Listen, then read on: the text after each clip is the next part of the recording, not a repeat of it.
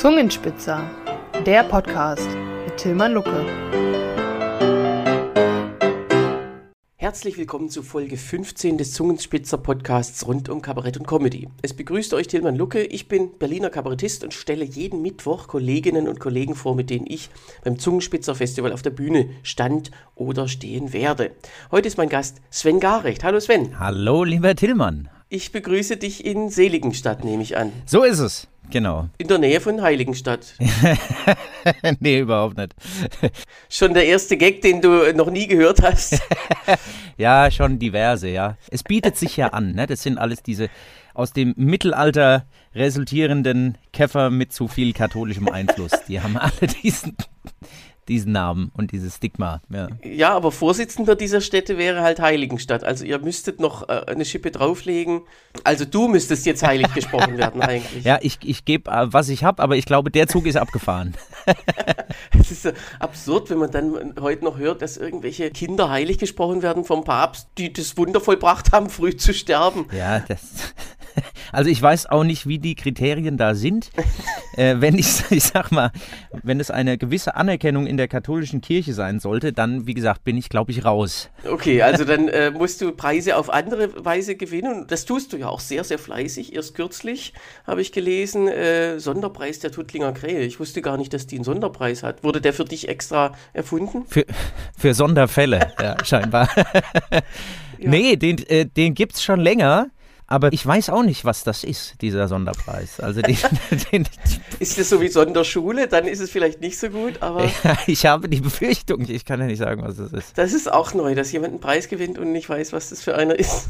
Okay, aber äh, sehr schön. Und auch noch interessant, der Walter von der Vogelweide-Preis. Das klingt ja. ja. nun wirklich so, dass du den verdient hättest. Also Chanson, äh, Kabarett, also beziehungsweise, weiß nicht, ob Walter damals Kabarett gemacht hat, aber. Ja, auch das ist ja schon wieder so katholisch. Äh, irgendwie, weiß ich nicht, das ist also viel Vogelweide Krähe, viel Vögel auch, viel Vögel und, und Walter von der Vogelweide ja auch ähm, katholisch. Aber der hat mich auch sehr gefreut, muss ich sagen, weil das ja dann nochmal, wie du sagst, da ging es ja dann echt um die Lieder. Mhm. Also da habe ich mich sehr gefreut. Bei dir, du bist ja eben, äh, ähm, ja, beides eigentlich. Oder andere sagen, nix so richtig.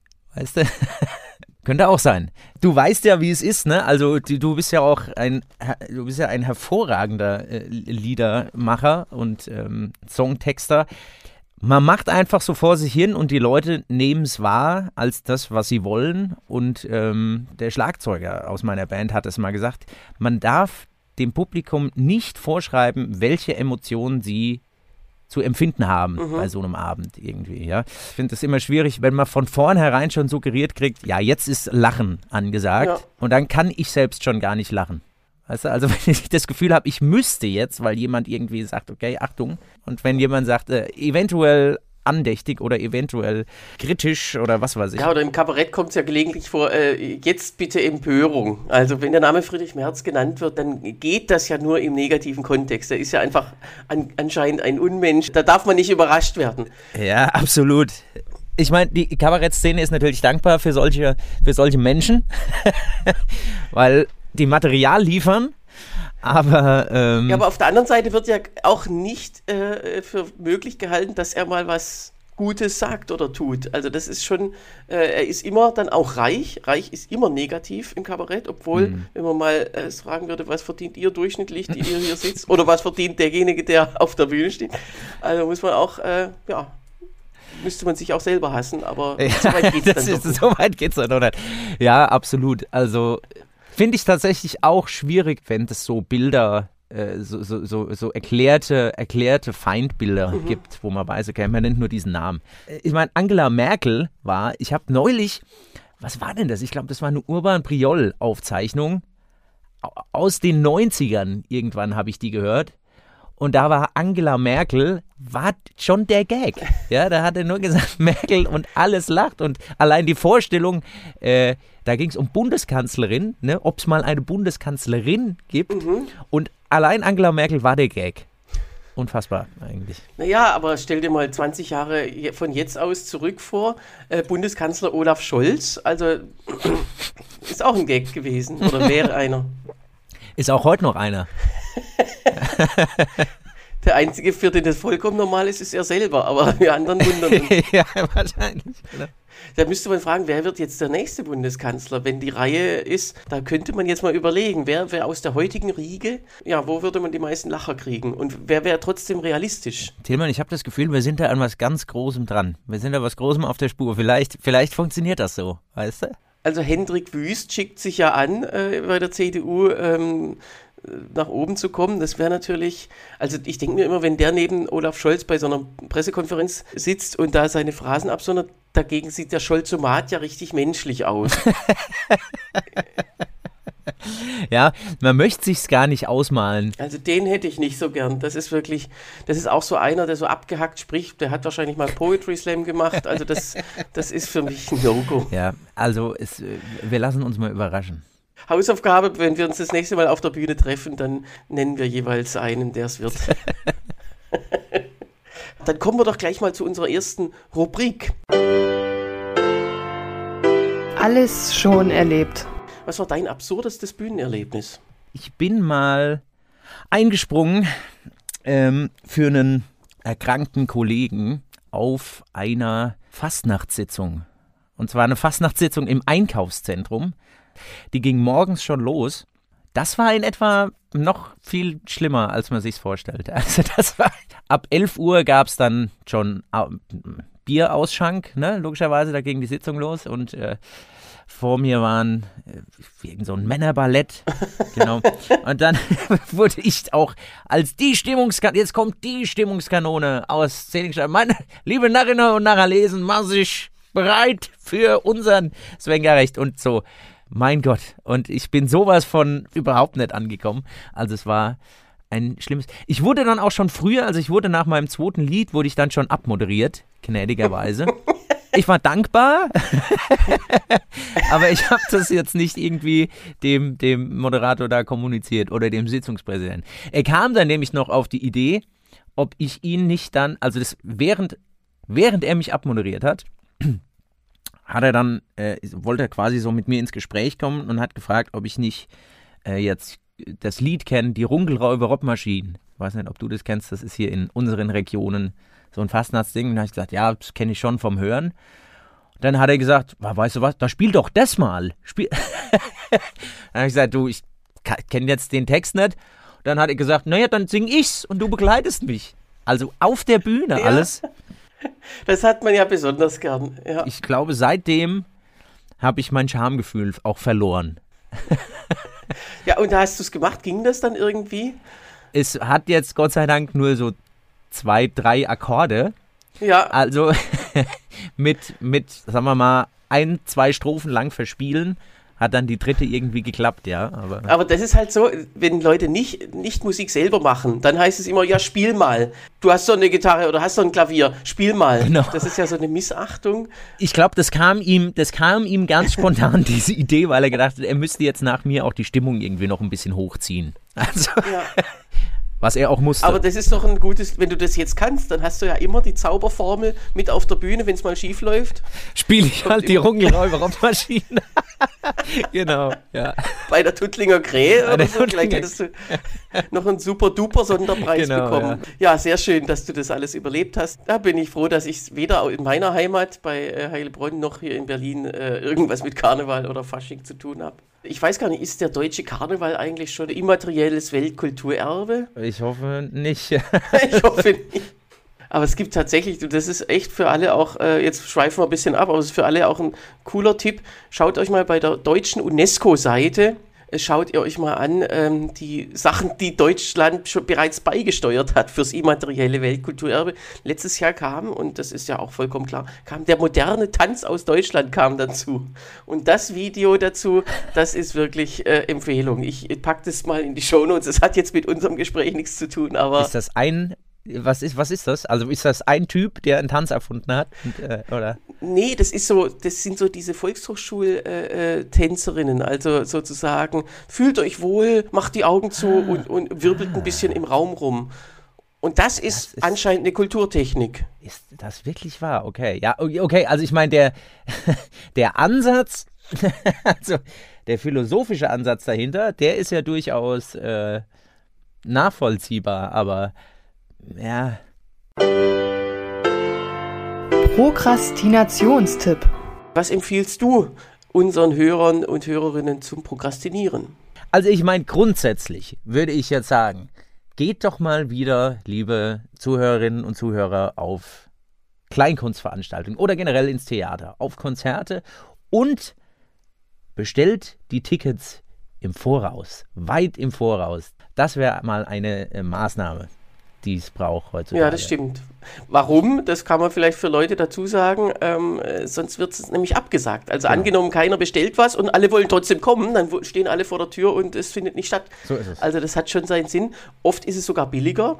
Es ist dann nicht, da äh, kann man auch noch einen Geheimtipp machen, es ist dann nicht billiger, wenn man es über Eventim bestellt und aber auch direkt beim Theater bestellen könnte. Genau. Da kommen nämlich immer noch Wahnsinnsgebühren drauf, ähm, als ob denen die, diese Entschädigung von der ausgefallenen Maut nicht reichen würde. Also äh, Eventim ist wirklich ethisch-moralische Luxusklasse, würde ich Ja, mal ja. sagen.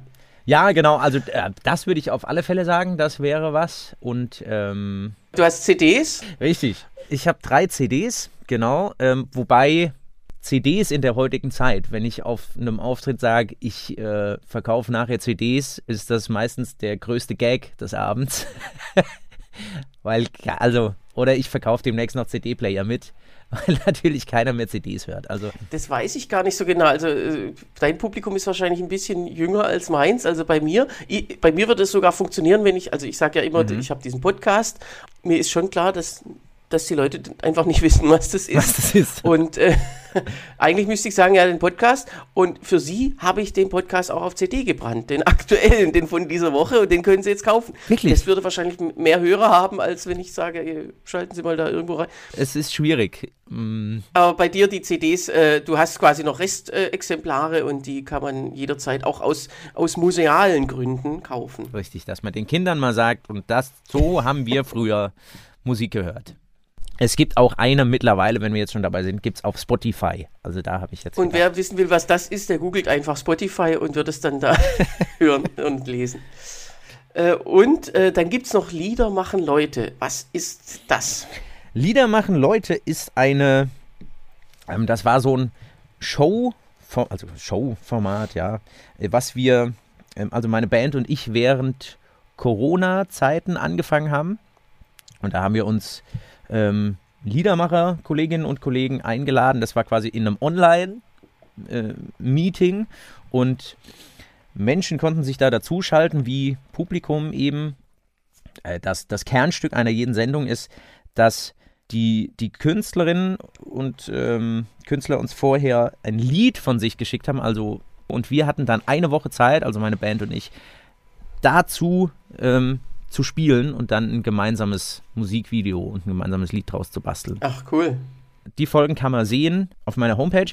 Wir haben auch vor, neue zu machen.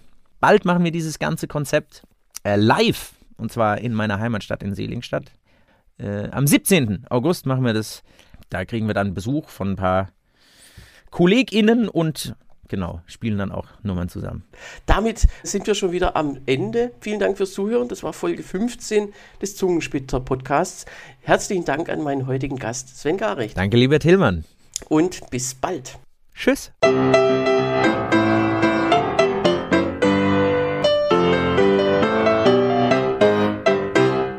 Bevor die Folge wirklich zu Ende ist, will ich mich noch kurz an ein ganz besonderes Lied erinnern. Im Sommer 1923, vor 100 Jahren, kam in Berlin das Lied von der krummen Lanke heraus, geschrieben von Freddy Sieg. Ein Klassiker und aus meiner Sicht unbedingt eins der Top Ten der Berliner Kabarettgeschichte. Das Lied kennt in Berlin heute noch jeder. Es handelt von einem sommerlichen Ausflug an die Krumme Lanke, einen See im Grunewald mit einer in der Tat sehr seltsamen Form und einer anschließenden Liebschaft. Running Gag ist, dass sich der Protagonist ständig mit seiner Liebsten auf der Banke befindet. Zunächst am See, dann in der Kirche bei der Hochzeit, in der dritten Strophe beim Streiten auf der Küchenbank und zuletzt vorm Scheidungsrichter, wo er als der schuldige Teil erklärt wurde. Mit diesem Teil der Kabarettgeschichte verbindet mich sogar etwas familiäres. Mein Großvater stammte aus Brandenburg, genauer gesagt aus Neudamm, was heute Debno heißt und in Polen liegt. Als junger Soldat schlug er sich am Kriegsende nach Württemberg durch, wo er dann auch blieb. Neben meiner Oma fand er dort auch schnell Freunde, die ihn dafür bewunderten, wie gut er Hochdeutsch sprechen konnte. Naja, Hochdeutsch war das wohl aus heutiger Sicht eher nicht, sondern tiefstes Brandenburgisch. Bis zum Schluss konnte mein Opa kein G sprechen, sondern verwendete das Berliner J. So hieß bei ihm zum Beispiel die schwäbische Marmelade immer Jeselz. Jedenfalls sang mein Opa spät abends auf dem Nachhauseweg von der Kneipe, als mein Vater als kleiner Junge ihn abholen sollte, gern angetrunken das Lied von der krummen Lanke und erntete vermutlich auch dafür Anerkennung seiner Freunde. Am 80. Geburtstag meines Opas, der zugleich sein letzter war, erzählte mein Vater diese Anekdote und brachte eine Aufnahme dieses Liedes zu Gehör. Ein wirklich bewegender Moment, auch für mich.